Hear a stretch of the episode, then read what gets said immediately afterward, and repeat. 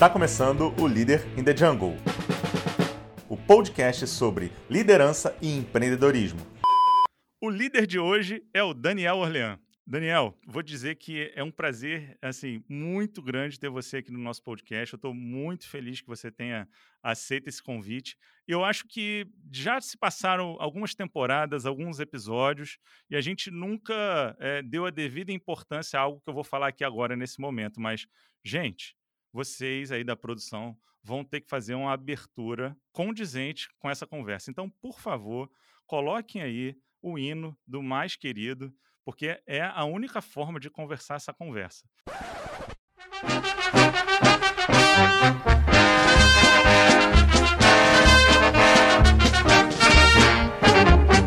Uma vez Flamengo o pessoal sempre lembra, né, essa fase da minha vida, quando eu fui Não, mas olha só, não é só essa fase da sua vida, né? Essa, é, essa fase nunca vai mudar, né? Eu falo o seguinte, ouvintes aqui do nosso podcast que já tenham visto palestras minhas, fala, sabe que eu faço essa brincadeira, né? Eu começo me apresentando, falo, ah, eu sou engenheiro de produção pela FRJ, com mestrado em gestão e inovação, já tive uma empresa, saí, vendi, fundei o Itseed, aí fui diretor do Founder, pá, explico toda aquela coisa. Eu falo, gente, mas ó, o que eu fiz até aqui agora foi um blá blá blá porque o cargo mais importante sempre fica para o final, né? Que eu sou conselheiro do Flamengo. Ah, Enfim, faça esse quebra-gelo, faça essa brincadeira e ela nunca é esquecida das minhas palestras. Hoje, com você aqui, eu não podia perder essa oportunidade, né? Mas, enfim, eu queria aí, olha, que, obviamente, né, é, eu tenho certeza que você vai citar que foi uma das passagens da sua carreira, mas eu queria que você começasse falando para a gente um pouco aí da sua trajetória.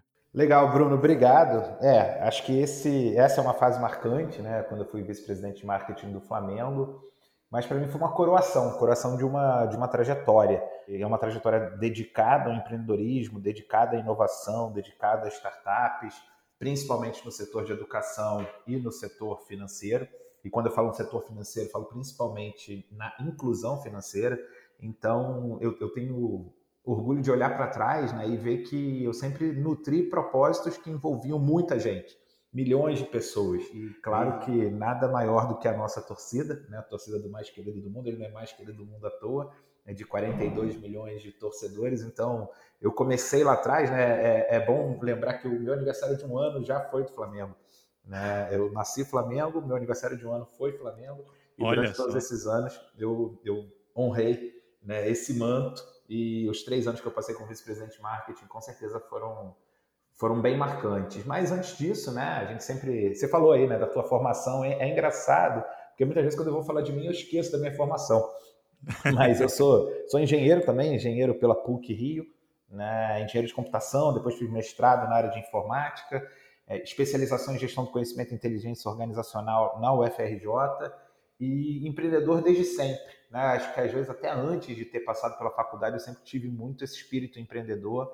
Desde cedo, desde moleque, eu, eu procurava problemas para trazer soluções para esses problemas. Acho que muito inspirado no meu pai, na minha família, né? Que eu sou filho de professores, mas são professores que sempre deram um nó em pingo d'água, né? Para não só é, viver nesse país que valoriza tão pouco essa, esse tipo de carreira, mas também para ensinar, né? Porque meu pai, por exemplo, professor do Estado, né? agora é do município, mas ele foi por muitos anos professor do Estado, é, com, com poucos recursos e, e, conseguia cumprir aquele propósito de educar seus alunos. Então, eu sempre quis, é, quando me tornasse, me formasse, né? eu sempre nunca pensei em trabalhar em empresas grandes, fazer carreira, fazer carreira no serviço público, mas eu pensava em como impactar milhões de pessoas. Então, é, minha primeira fase da vida como empreendedor foi, de fato, usar a tecnologia para alcançar milhões de pessoas com educação.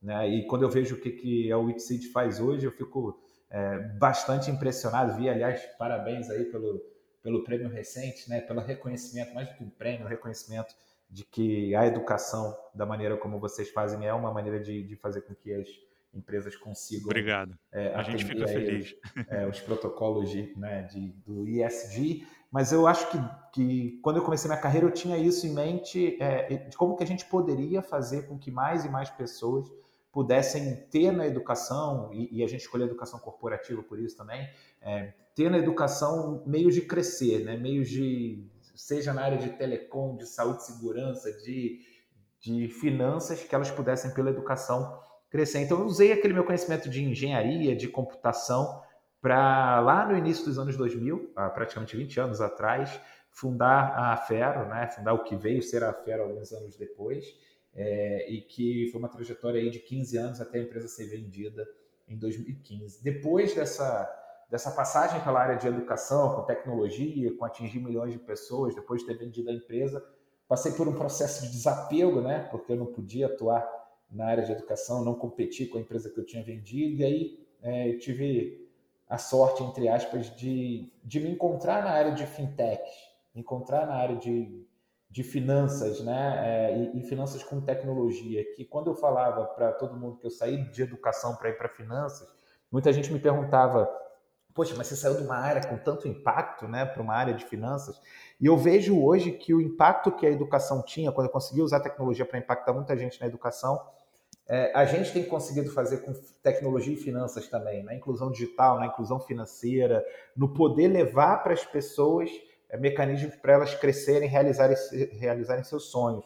Então, se numa primeira fase da minha carreira ali, de 2000 a 2015, eu me dediquei muito a, a permitir, a, a, viabilizar, né, obviamente com grandes empresas, o nosso foco eram grandes empresas, a ascensão é, das pessoas por meio da educação, hoje eu me dedico muito à inclusão digital e financeira dessas mesmas pessoas, é, fazendo com que elas tenham acesso a serviços que elas não tiveram durante muito tempo, né? não só desbancarizados, mas também pessoas bancarizadas que, que usam o banco apenas como é, um acessório na sua vida. E, e, hoje, na Volts, né, que é onde eu estou, eu passei então por essa fase de, de empreendedor, criando a minha própria empresa durante ali 10 anos sem investimento. Depois, é, em 2010, a gente conseguiu um investimento de um grande grupo financeiro, fizemos a fusão de três empresas, é, alcançamos a liderança no mercado naquele momento e hoje eu estou numa, numa outra trajetória, uma trajetória de fazer uma empresa, uma startup ligada a um grande grupo de energia,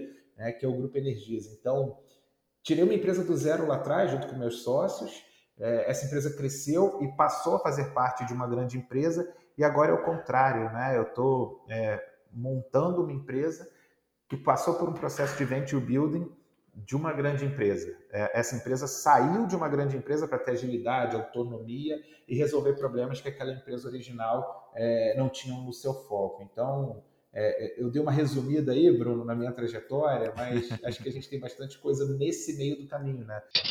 Foi o período que eu, que eu me dediquei ao clube, né? É o período que eu fundei uma outra fintech entre a Fero e a Volts, que é que eu estou agora, que hoje meus sócios antigos têm feito um trabalho muito bacana de fazer essa empresa crescer. Então tem várias etapas aí para a gente parar, conversar. Se eu ficar contando aqui, eu vou ficar duas horas só falando sobre mim, não é esse o. Mas muito legal, porque vejam vocês, né? Sobre o que, que a gente vai conversar hoje aqui nesse, nesse episódio. A gente pode falar sobre futebol e gestão disso, a gente pode falar sobre marketing, né? A gente está com uma das maiores referências aqui conosco, sobre educação, né? sobre empreendedorismo, né? o mundo de você impactar com uma ideia milhões de pessoas. Então, assim, isso é só um pouco do spoiler do que a gente pode falar aqui. Mas é, é engraçado, Orlean, que eu fico olhando para sua trajetória e vejo que assim, você já fez tanta coisa diferente, tantas coisas importantes que tiveram impacto para tanta gente, e aí eu fico me pensando, né, de todas essas ideias que você teve, né, certamente Algumas podem não ter dado tão certo, outras deram tão certo, como a gente já conhece. O que, que olhando para trás, você acha que tem uma, uma correlação assim? Uma ideia, toda ideia ela tem que ser muito inovadora. Qual foi, acho que, o diferencial nessa trajetória empreendedora que te levou a ter alguns sucessos aí nessas, nessas ações suas, nesses seus empreendimentos? Legal. É, essa é uma pergunta que as pessoas sempre me fazem, né? Por que, que como que você atuou em tantas áreas diferentes? E me surpreende, tá, Bruno? Porque quando eu olho para minha para minha trajetória, eu na verdade eu vejo um eixo muito comum, né? Quando eu estava na Fero, depois quando eu fundei a Biscapital, né? É, que é essa fintech que hoje está com os meus sócios, quando eu fui VP do Flamengo, quando eu estou na Volts, sempre tem um eixo comum que é exatamente esse eixo da inovação, do uso da tecnologia para é, democratizar algo que é importante para muita gente e está sempre muito de olho na necessidade daquele público. Então, né, num primeiro momento, usar tecnologia para educar muita gente, depois usar tecnologia para fazer com que um grande clube pudesse se comunicar com seus milhões de torcedores espalhados pelo Brasil, depois usar tecnologia para permitir que empreendedores de todo o país pudessem pegar crédito, depois usar tecnologia para poder incluir digital e financeiramente é, milhões de pessoas. Então, sempre inovação, tecnologia, empreendedorismo no sentido de entender um problema, entender o problema da perspectiva das pessoas e não da minha perspectiva, isso sempre fez parte da maneira como eu atuei no mercado. Então, seja no futebol, seja na educação, seja na, no marketing ou em finanças, isso para mim sempre foi um núcleo muito importante. É, é, que nem quando você fala, por exemplo, profissional de jornalismo, né? Profissional de jornalismo, o que, que ele tem que saber fazer? Ele tem que identificar uma história, né? apurar aquela história, ver como os personagens se desenrolam naquela história, e ele é capaz de, com essa maneira de, de abordar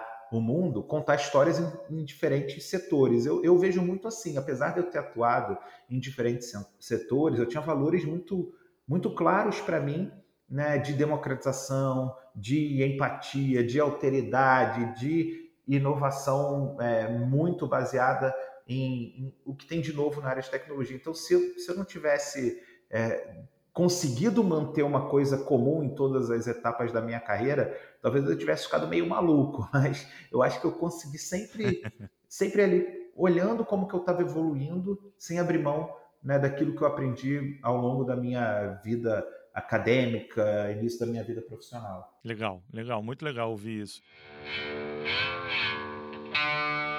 E assim, eu fico me perguntando também que você, obviamente, por é, ter um tempo grande né, de experiência no mundo do empreendedorismo, deve ter pensado assim: poxa, e agora? Obtive determinado sucesso, ou estou caminhando para frente ou não?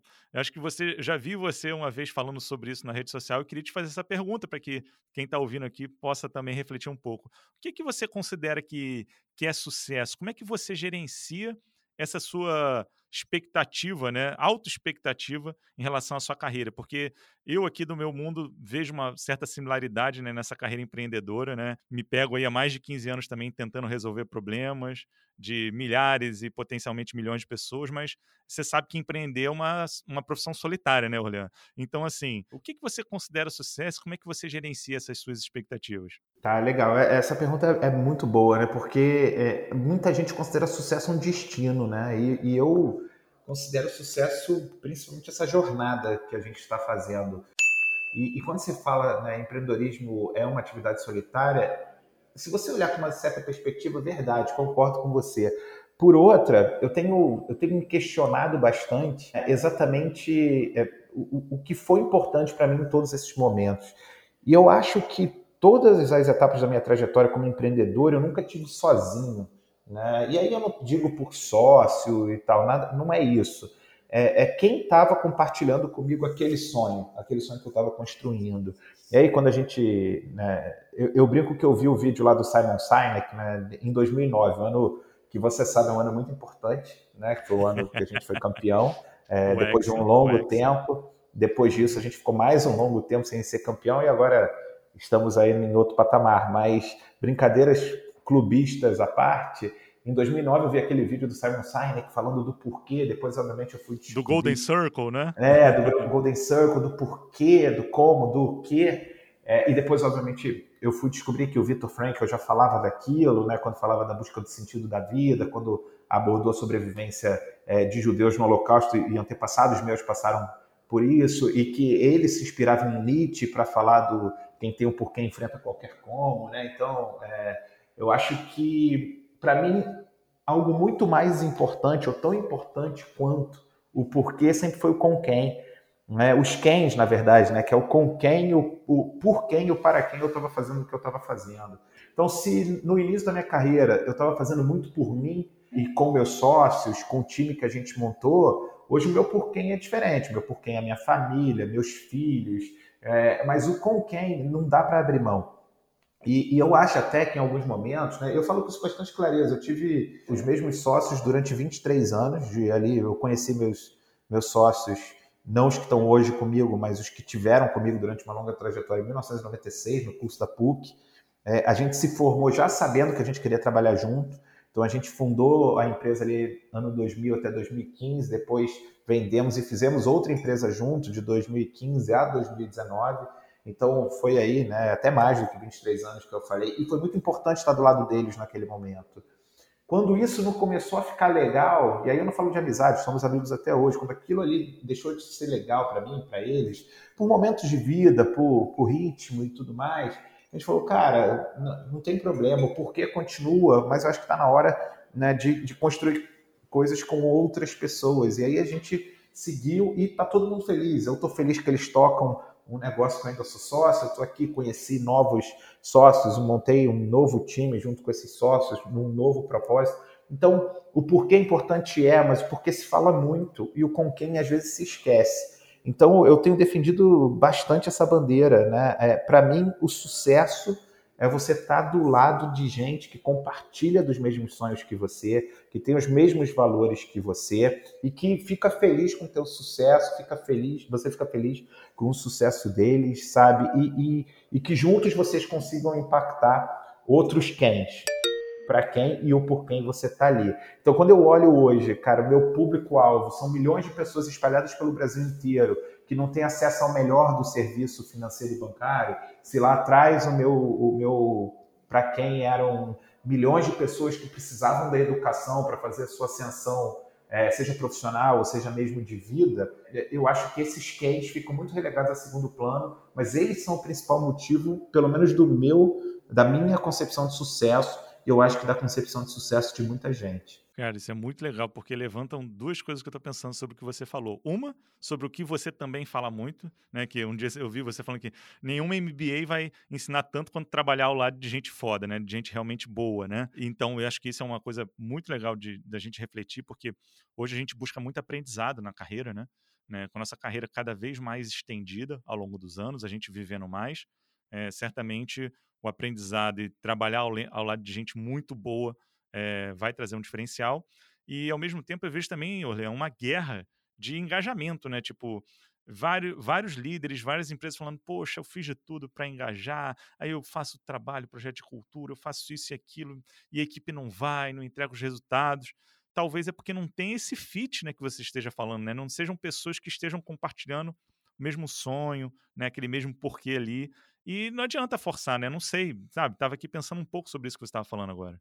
Não, é, cara, pô, legal que você lembrou dessa frase. Nem eu lembrava que eu, eu tinha uma vez, eu publiquei exatamente isso, porque foi, foi um momento que eu, que, que, que eu realizei essa questão, sabe? Pô, eu sou muito favorável a, a estudar, aprender.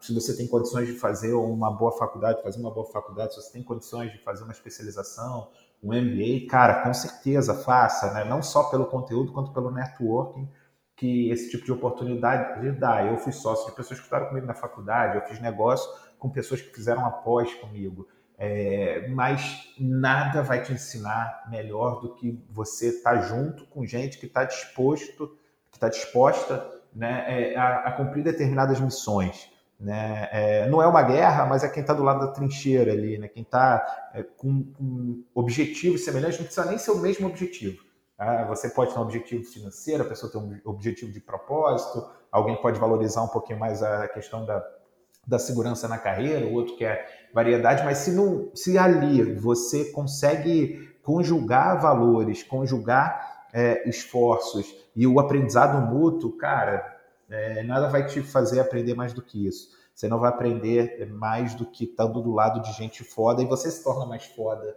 né, quando você está é, nesse momento. Então eu acho que é isso mesmo, cara, é aprender junto. Acho que isso hoje é, e eu acho que o que vocês fazem né, na Wixit, que eu acompanho desde o começo, de pegar pessoas que, que tenham histórias bacanas para contar, é, também ajudam a, a, a, também ajuda a contemplar isso, né? também ajuda a complementar essas oportunidades que a gente tem no dia a dia. Muito legal. E ó, aqui vale um, um disclaimer, né? Contando uma história que talvez eu já tenha falado isso em algum pitch ou coisa do tipo com o investidor, ou não lembro, mas enfim, já falei certamente algumas vezes e falo aqui no podcast que eu tinha um negócio de educação, né, o IEG, e nós já fomos concorrentes, né, é, em empresas anteriores, a Fero, né, e o IEG e tudo mais, até que quando vocês, depois que, né, fizeram todo o processo de, de saída, de venda da, da Fero, a gente foi ter uma conversa, né, e aí, cara, eu lembro muito bem, Leandro, de uma provocação que você fez, né, que foi assim, pô, muito legal, interessante isso aí que vocês fazem, né, na, na, educação, vem fazendo educação corporativa, mas cadê a tecnologia? e, e, hoje eu entendo perfeitamente né, essa provocação, porque é o que você falou, né? É como se fosse o seu core, o seu central, independente da área que você estava falando, e você sempre estava pensando em tecnologia, em escalabilidade, em como trazer isso para resolver problemas complexos, né? Então, essa pergunta fez com que a gente, cara, eu basicamente pensasse assim, repensasse tudo que a gente estava fazendo e falar, realmente, onde que estão minhas soluções aqui? Escaláveis de tecnologia. Isso levou um tempo ali, né? Obviamente, entre pensamentos, ideias e brainstorm, mas eu digo que foi uma das, das sementes que motivaram certamente a criação, né? Depois, mais no futuro, da Witseed. Então, eu digo que teve uma participação de provocação sua. É bom falar isso aqui em público, porque é, é sempre legal a gente reconhecer as trocas que a gente tem. E eu digo, né? É, nosso aprendizado, gente, não é só formal, né? A gente tem aprendizado informal. Então, essa conversa que eu citei aqui agora, tive com o Leão de uma forma totalmente informal e gerou um insight na minha cabeça. Foi uma pergunta que ele me provocou e gerou um insight. E certamente foi uma das sementes aí, parafraseando inclusive o nome da Witseed, né, de criação dessa nossa solução. Então, queria deixar aqui publicamente esse registro, que eu acho que foi muito legal nessa história. Mas aí, Orlean, uma coisa que eu queria também te perguntar é que, ao longo dessa sua evolução, a gente sai de, desse mundo do, do, do empreendedorismo, a gente tentar impactar milhões, e você vai para um desafio que, para mim, né, a gente olha e fala assim, cara, o que, que esse desafio significou para você virar vice-presidente de marketing do Flamengo? Porque você está conjugando negócios com paixão, né? Porque é, vamos, vamos aqui concordar, né? Nós não vamos ser 100% racionais quando a gente está falando de, de Flamengo, dessa paixão louca que a gente tem pelo futebol, pelo Flamengo. Como é que foi conjugar negócios, esse desafio né, representar isso para milhões de pessoas aí espalhadas pelo mundo. Legal. Eu acho que antes tá, da, da gente falar, porque de eu falar desse momento, eu falar quando eu falei sobre tecnologia, né? Porque eu sou um partidário da tecnologia como meio, né? E aí quando eu falo assim, não, mas cadê a tecnologia? É porque naquele momento e hoje ainda eu acreditava na tecnologia como uma forma de escalar e alcançar muito mais gente. Hoje é óbvio falar isso, né, Bruno? É, a tecnologia ajudando a alcançar mais gente, mas tem alguns anos que a gente teve esse papo, né?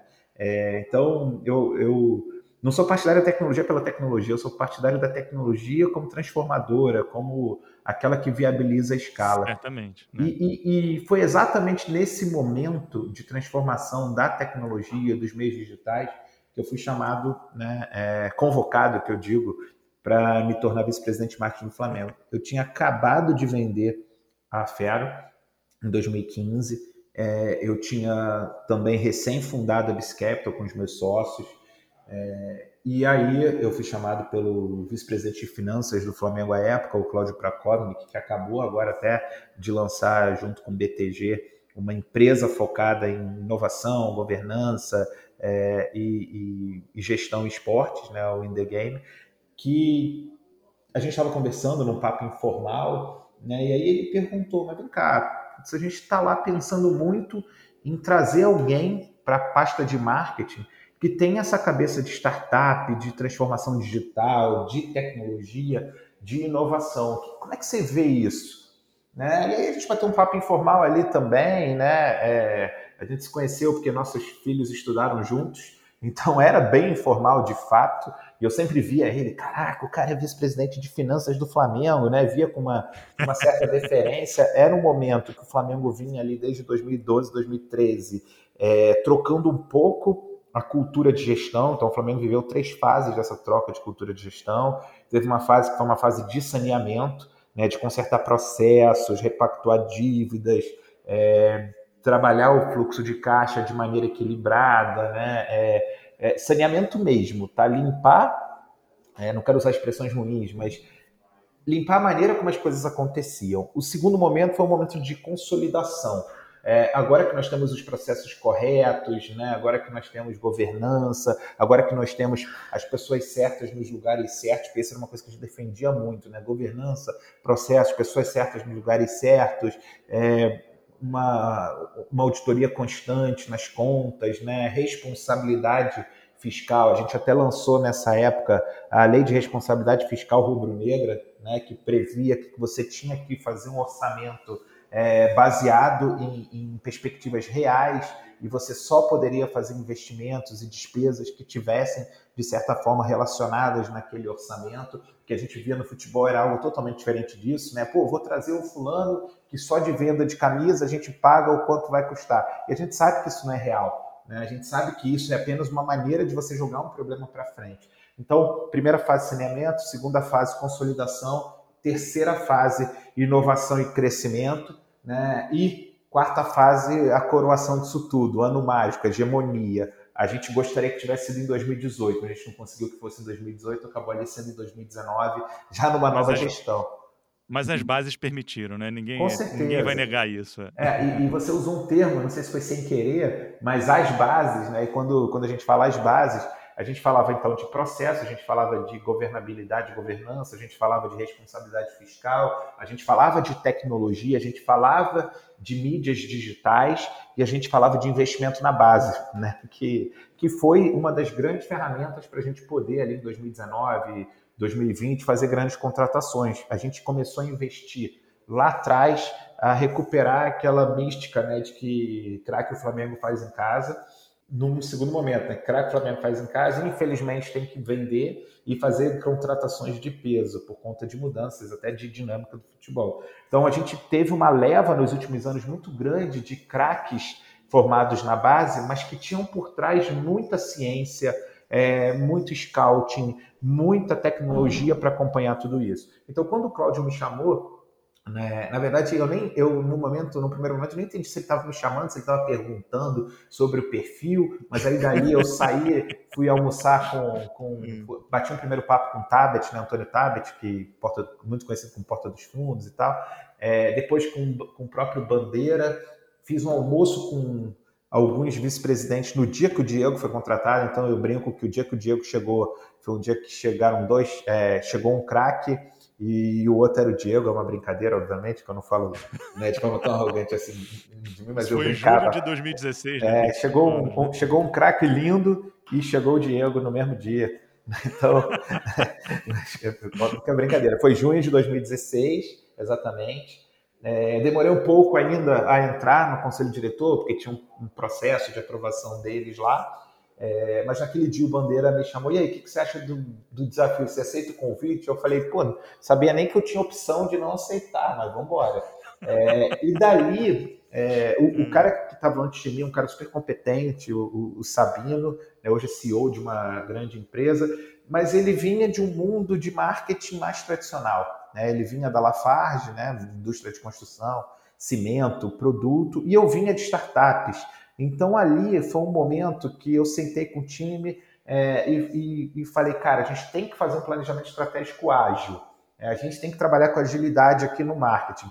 O time é curto, o time é multidisciplinar, então eu nem, nem falei squads na época, mas na, na base a gente montou um, um squad ali é, montamos um backlog do que, que a gente tinha que conquistar, colocamos algumas metas de curtíssimo prazo, a gente estava com o manto, né, com a camisa do Flamengo, mas quem é íntimo chama de manto, com vários espaços disponíveis, a gente estava com é, a rede social crescendo muito por conta do trabalho da vice-presidência de comunicação, na figura do Tabet, do Ricardo Taves, né, que é um profissional extremamente gabaritado para o que vinha fazendo, enfim, trabalho de muita gente bacana colocamos algumas metas de curto prazo, muita coisa com cabeça de startup na área de marketing.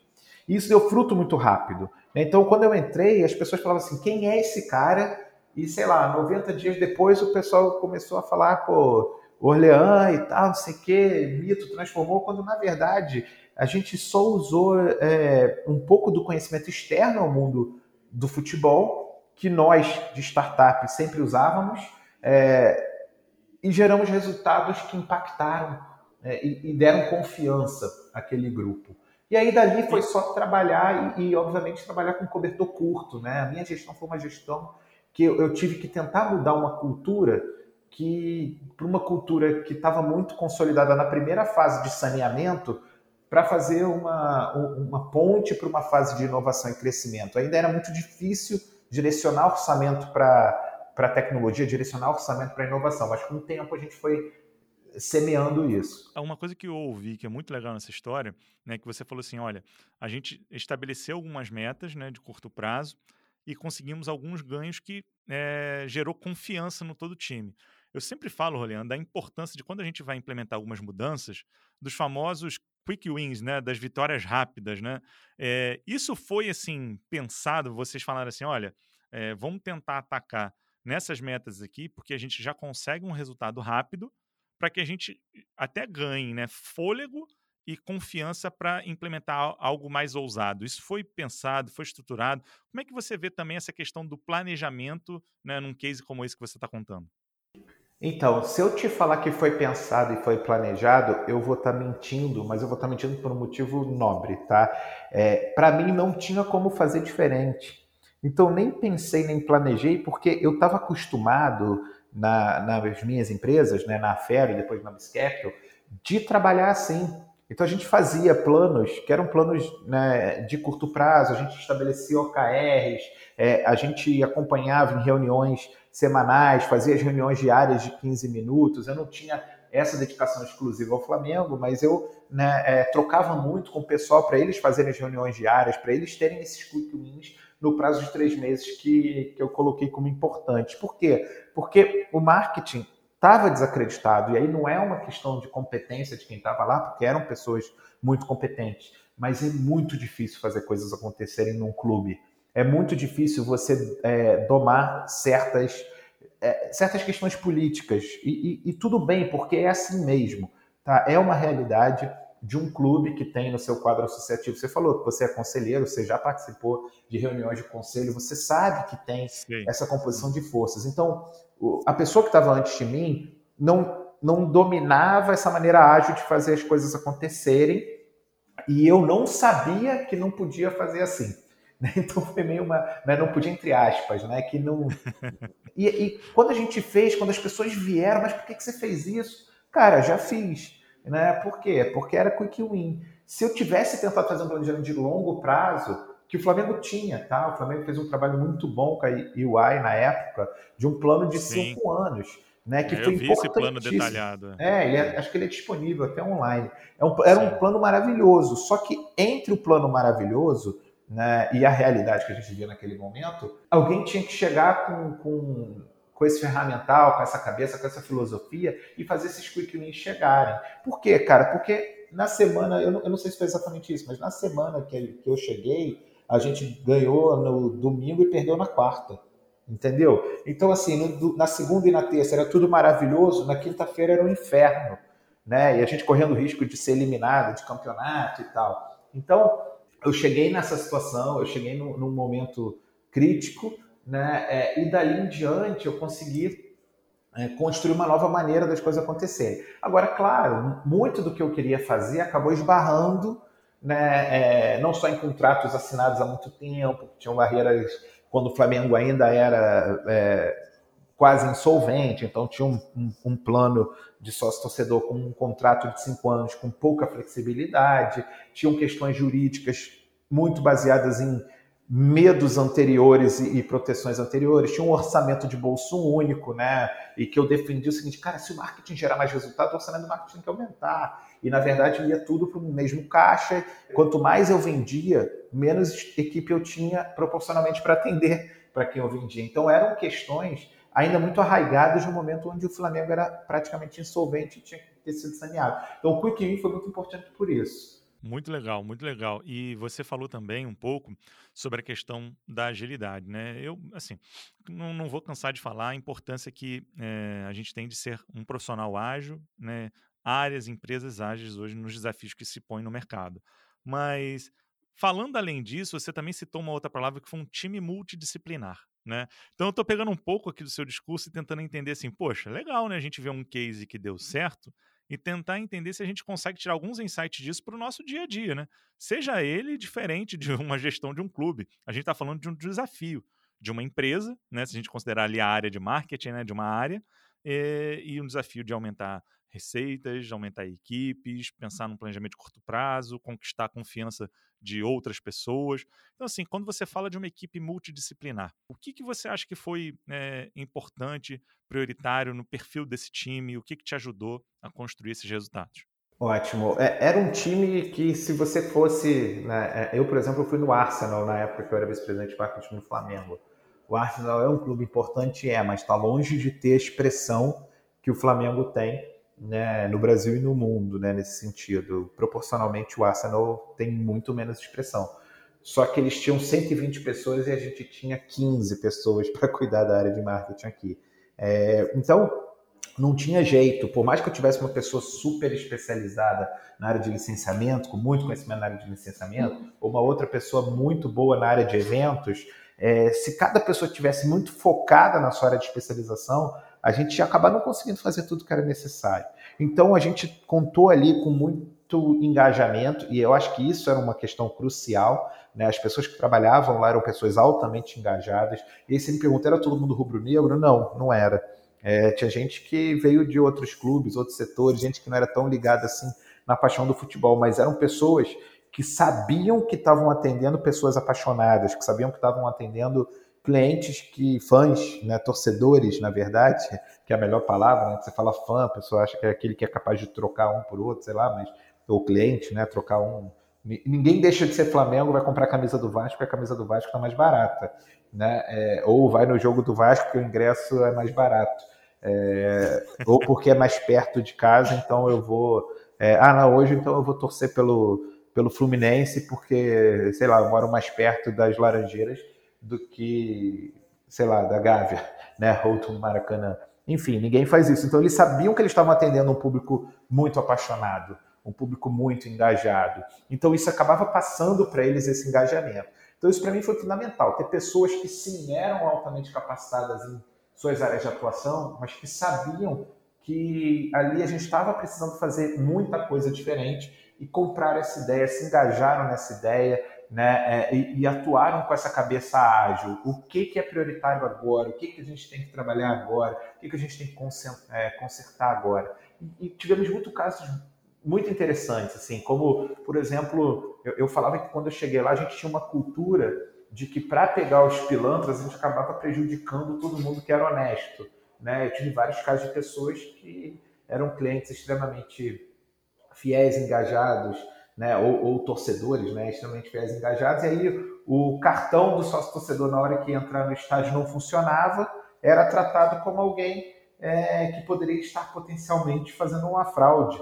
Né? E, e eu falo assim, vocês estão malucos, cara, esse torcedor é um torcedor, mais paixão, bota ele para dentro, se ele não tiver comprado o ingresso de verdade, depois a gente é, vai atrás dele, mas você não pode parar o cara, deixar ele perder meia hora do jogo, porque pode ser que alguém né, venha é, de má fé. Então, eu tentei mudar muito essa cultura. Então, a gente fez curso da Disney, a gente fez é, cultura de excelência, engajamento para as pessoas que, que, lá estavam. A gente mudou o call center, que era um call center especializado em cobrança, por um call center especializado em customer success. Mas mesmo assim, faltou muita coisa. Né? É, o que eu, que eu costumo dizer, a mudança de uma, é, de uma cultura, de um clube que estava pré insolvência, devendo 800 milhões e, e faturando 200, para um clube que passou a faturar 800 milhões e dever 300, né, acabava deixando certas, é, é, certas formas de agir que não eram as mais adequadas. Quando você está ferrado, quase quebrando, você age de uma maneira. Quando você está é, líder, hegemônico, né, com potencial de ter vários títulos, você tem que mudar a sua cabeça também. E isso é muito difícil. Né? Então, acho que o principal desafio foi mudar a cabeça das pessoas ao longo desses três anos para que a gente pudesse fazer grandes investimentos, correr certos riscos que a gente não podia correr lá atrás. É um desafio de liderança, um desafio de cultura, nada diferente total, do que a gente passa total. todo dia, né? É, não tem, a única diferença quando você pega um, um, clube tipo o Flamengo e uma grande empresa, né? na verdade, são três grandes diferenças. A primeira é que numa grande empresa você pode perder é, aquele cliente para concorrência. Num clube, né, você não perde aquele torcedor. Ele pode gastar mais, gastar menos, se engajar mais, se engajar menos. Ele te xinga mais, te xinga menos, mas ele vai continuar com você ali. Né? O, o poder dessa love mark, né, dessa, dessa marca apaixonante, é muito diferente de uma grande empresa. Né? É, o, a segunda diferença é que assim lá era emoção quarta e domingo, quarta e domingo, quarta e domingo, quarta e domingo, né? Tipo, era a, a distância entre o céu e o inferno era muito próxima. É, hoje a gente, a gente passou por um período que a gente estava ganhando com mais frequência, mas naquele momento, cara, ganhava, perdia, ganhava, perdia, ganhava, ganhava, ganhava perdia, perdia. Então, era muito difícil trabalhar, porque às vezes aquilo que você queria trabalhar de mais longo prazo era afetado pela derrota da semana. Então, isso era extremamente importante. E a ter, terceira diferença, mas que também depois que eu entrei, é, e se você tem sensibilidade, se você tem é, jogo de cintura, flexibilidade, você percebe isso rápido. É que sim, tem grupos políticos, grupos de interesse, grupos diferentes, que até tem nas empresas, mas é diferente a maneira que eu já enxerguei em grandes empresas de como eu enxerguei dentro do clube, porque é um processo teoricamente democrático, né? De a cada três em três anos você tem uma eleição para um novo presidente que vai mudar a equipe, que vai mudar seus GPs. E, e numa empresa, se você está fazendo um bom trabalho, você está ali, continua um bom tempo. Nessas, você tem oposição, você tem é, grupo político que hoje está do seu lado, depois na eleição não está. E eu tentei navegar de forma tranquila né, entre essa questão política. Tentei ficar o mais, digamos assim, apartidário possível. Mas é difícil, né? Porque no final é das contas acabam te associando a uma gestão. Exatamente, a gente sabe, é difícil, a gente vive um pouco né, dos bastidores do clube, não tanto quanto você viveu, mas a gente sabe que é difícil, né? Mas eu digo que se olhar do ponto de vista de uma competência de adaptabilidade e flexibilidade, deve ter sido muito importante para você, né? Porque ah, é isso, a gente vai vivendo desafios diferentes e tem que passar por eles, né? Olha, eu vou estrear nessa nova temporada um novo quadro, né? E vai ser com você aqui, Orlean, que é o seguinte: a pergunta do, leit do nosso ouvinte. Eu ia falar do leitor, mas já tá, tá tudo errado aqui, né? Uma pergunta do nosso ouvinte.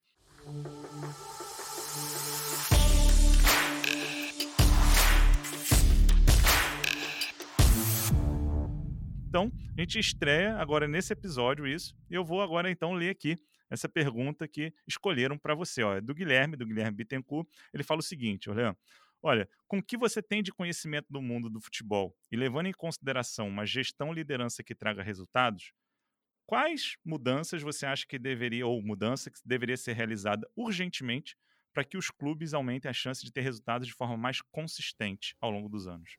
Essa aí foi braba, hein? Não, é, é, é braba, mas é uma resposta, entre aspas, fácil de falar e difícil de fazer. É, o que, que, a gente defendeu muito ali de 2013 a 2018? Né? É, pessoas certas nos lugares certos, que não se diferenciam nada de uma empresa. Tá? É, a gente trabalhou muito pela profissionalização do clube.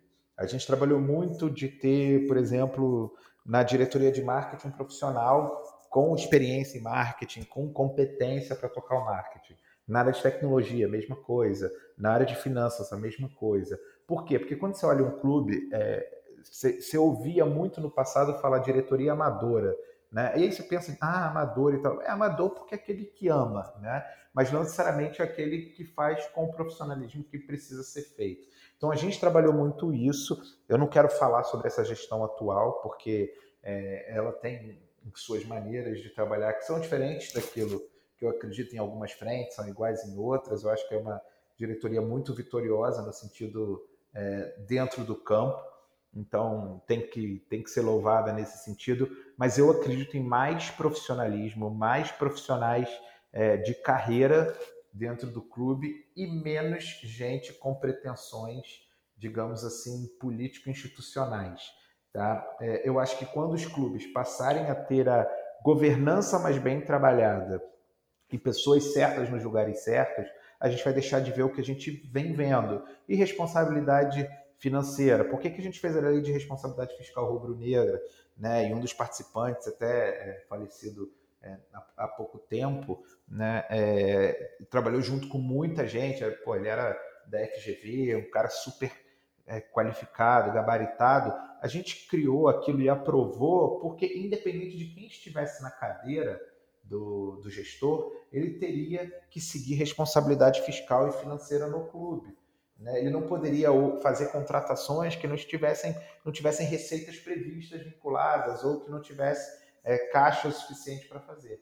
Então, governança e profissionalização são dois elementos fundamentais e juntos para que os clubes possam ter sustentabilidade.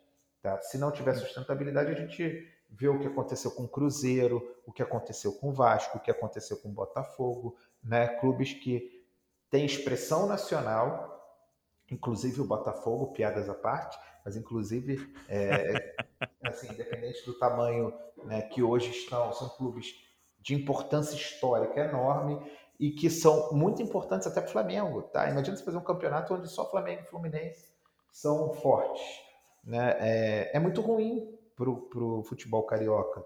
É, então, quando você não tem governança, quando você não tem responsabilidade fiscal e financeira, quando você não tem profissionalização, você não tem sustentabilidade. E aí um gestor vai lá com as contratações absurdas, como o Cruzeiro, por exemplo, fez, né? É, e depois não conseguem honrar com esses compromissos, pagar. E aí passa por um ciclo de inadimplência, insolvência, punições, e aí é isso que está acontecendo agora. Então, é, o Flamengo fez isso em 2012 para 2013. O resultado de agora não foi mágica.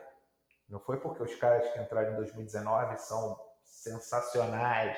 Não, foi porque muita gente que veio antes, veio durante e que veio agora, né, é, são profissionais de mercado que entendem isso. Muito bom, né? Eu acho que essa história só mostra pra gente, em qualquer campo, seja ele pessoal, das empresas, dos clubes, mostra o quanto que é importante a consistência de um trabalho de longo prazo, né? Às vezes a gente trabalha, né, Orlean, é, querendo sempre buscar um, o, o, curto prazo, claro, o curto prazo é importante, como a gente até já falou dos quick wins, mas não adianta. Só ficar fazendo trabalho de curto prazo não, não nos garante sucesso, né? Então, eu acho que isso vale para as nossas carreiras, o quanto que a gente deve pensar também aquilo que a gente quer né, a longo prazo. Eu sei que a gente vive num mundo em constante mudança, mas tem coisas que, que não mudam né, de forma muito no DNA. Então, algumas das competências que a gente já conversou, e acho que uma delas, né, que a gente estava falando até que é um desafio que a gente tem sempre, a gente fala muito nesse podcast, é uma pergunta que eu queria te fazer antes do nosso quadro no Líder na Selva, né? Você botou, vai, vai provar do seu próprio veneno agora. Uma vez você botou no, na, na rede social falou assim, ó, complete a frase, todo bom líder precisa, agora é com você.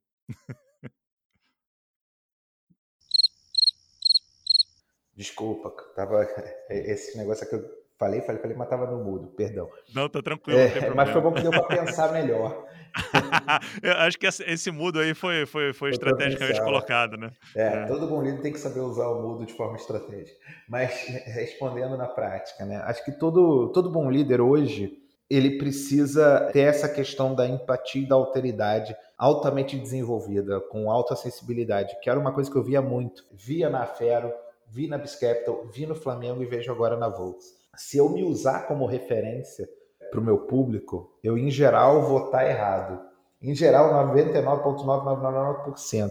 Porque o que eu penso não representa o que o meu público vive. E aí, quando eu digo meu público, estou é, é, é falando desde os 42 milhões de torcedores, os 5 milhões e tantos de pequenos empreendedores, os 22 milhões de habitantes na área de concessão de Energisa, eu preciso conseguir sair das minhas crenças e tentar experimentar o suficiente para ver como que esse público vive, experimenta, reage, consome suas dores e tudo mais. Então, empatia no sentido de saber me colocar no lugar deles, mas alteridade no sentido de saber que mesmo que eu consiga me colocar no lugar deles, eu não sou eles no dia a dia que eu tenho que estar sempre com a cabeça aberta para o que vem nesse retorno. Acho que um segundo ponto importante né, do que, que um bom líder hoje precisa, vai parecer que eu estou mandando direta, e é, mas não é, o líder tem que saber reconhecer, né? não tem que ser um buscador de culpados e caçador de mérito. Porque é muito comum hoje você ver aquele líder que fala assim, não, se deu certo fui eu, se deu errado quem foi. E assim, cara, eu erro junto, eu acerto junto, eu, quando quando meu time acerta, pô, é mérito do time. Quando meu time erra, eu ou pequei por omissão, pequei na orientação, pequei no, no alinhamento, pequei na, no recrutamento de seleção, pequei nas, nas recompensas, nos incentivos, enfim. Então, o bom líder ele tem que estar junto do time, ele tem que dividir méritos, dividir sonhos, compartilhar valores, né? É, porque só assim a gente consegue construir grandes coisas. Aquele líder que sabe tudo, né? Para pegar meu primeiro ponto, empatia e alteridade, que quer definir tudo da maneira como ele gostaria que fosse feito, que quer que todo mundo faça como ele faria, em geral está virando o chefe de hoje, né? Então eu, eu acho que empatia, alteridade, compartilhar sonhos, compartilhar conquistas, entender que cara que o time hoje talvez seja muito mais preparado que você para conquistar aquilo que precisa ser conquistado, É super importante. São coisas super importantes para um líder. Não sei se eu respondi, é, mas. Não, fantástico. Porque isso. assim, Olha só, eu tava. Eu, eu converso isso muito com, com a equipe aqui internamente, né? Várias vezes eu me pego também me policiando, né, Olha? Porque eu não quero ser a pessoa que, poxa, traga as pessoas para o meu time e tenha que dizer o que elas têm que fazer. Na verdade, é o contrário, né? Elas estão ali exatamente para dizer o que deve ser feito. A gente está ali para guiar, talvez, né, dar alguns insights, trocar algumas ideias, ver caminhos diferentes que não, talvez não estejam sendo vistos. Mas, assim, Acho que é muito, muito legal fazer esse, esse exercício de pensar se a gente está querendo impor uma visão de mundo nossa, que talvez não seja dos nossos clientes. Isso é muito legal. Então, assim, é aquela coisa, né? Eu confio em Deus e para todos os outros tragam-me os dados, né? Vamos conversar sobre, sobre dados, sobre informações, sobre comportamento real. Vamos levantar uma hipótese, ver se essa hipótese está sendo válida. Se não, vamos tentar então medir de outra forma. Então, eu tenho tentado muito, Orleano, na minha cabeça e com o meu time, praticar isso, né? não criar uma verdade absoluta já preconcebida, e sim testar interações com os usuários, medir, trazer dados e a partir disso a gente ajudar a tomar decisões. Mas acho muito, muito importante essa reflexão e, óbvio, a reflexão inicial também de que a gente tem que saber usar bem o mudo. No... É. Os líder... Um bom líder não pode deixar de saber usar o mudo aí no... em, em, em, mundo de pandêmico em que a gente usa o Zoom para lá e para cá, né? É, e, e, aí eu só queria só é, desenvolver um pouquinho um dos itens que você falou, porque óbvio que um líder tem que ter convicções, concepções, visões. Ele tem que estar muito aberto a, a ver se aquilo que ele tem de visão, aquilo que ele tem de concepção é compatível com o mundo que, que ele está construindo e vivendo, né? Às vezes você pode até falar assim, ah, as minhas verdades são verdades absolutas. Elas podem até ser agora, hoje, né? Depois de muito estudo, muita intuição, muito convívio, muita imersão, né? Pode ser uma verdade agora. Só que será que isso vai ser verdade semana que vem, daqui a um mês, daqui a um ano? É, Exato. Com perdão dos clichês, a gente viveu isso na pele, né, cara, nos últimos dois anos, pô. Eu estava eu tava como CEO de uma empresa em Campinas e no dia 13 de março, não sei se foi uma quinta ou uma sexta, eu estava voltando para o Rio, liguei para todo mundo e falei: passem no escritório hoje, peguem tudo que vocês precisam, porque eu não sei quando a gente volta. Né? É, e dali foi minha última, penúltima ida para Campinas, porque depois eu vim para o Rio, comecei a trabalhar remoto, e aí a empresa era uma empresa que dedicava muito a treinamentos presenciais ou gravações em campo, e um dos nossos maiores clientes era uma, uma universidade de educação médica, ou seja, a gente gravava muita coisa em hospital. Parou tudo por três meses, quatro meses, e foi aí que eu fiz a minha transição para a Volts, né? Fui, fui chamado para assumir como CEO, CEO aqui da Volts. Então, assim, o mundo mudou em menos de 20 segundos, né? Foi o tempo da ligação ali que eu falei com o meu COO mas não foi, obviamente, por conta desses 20 segundos, foi por conta do, do que a gente estava vivendo no mundo. Aí a gente viu aí uma digitalização em massa, home office forçado, que depois você teve a oportunidade de adaptar, um crescimento explosivo, exponencial de educação à distância, que a gente vem anos gramando esse setor, né? E aí, de repente, tudo vira à distância, tudo vira digital. Então, as verdades, elas nunca serão absolutas, mas elas podem ser verdades. E elas podem mudar a qualquer momento, seja por uma questão temporal, seja por uma questão inesperada, seja pela própria evolução do mercado e da humanidade. Então, nós, como líderes, temos que ser os primeiros a estarmos abertos para essas novas leituras. Muito legal, muito legal.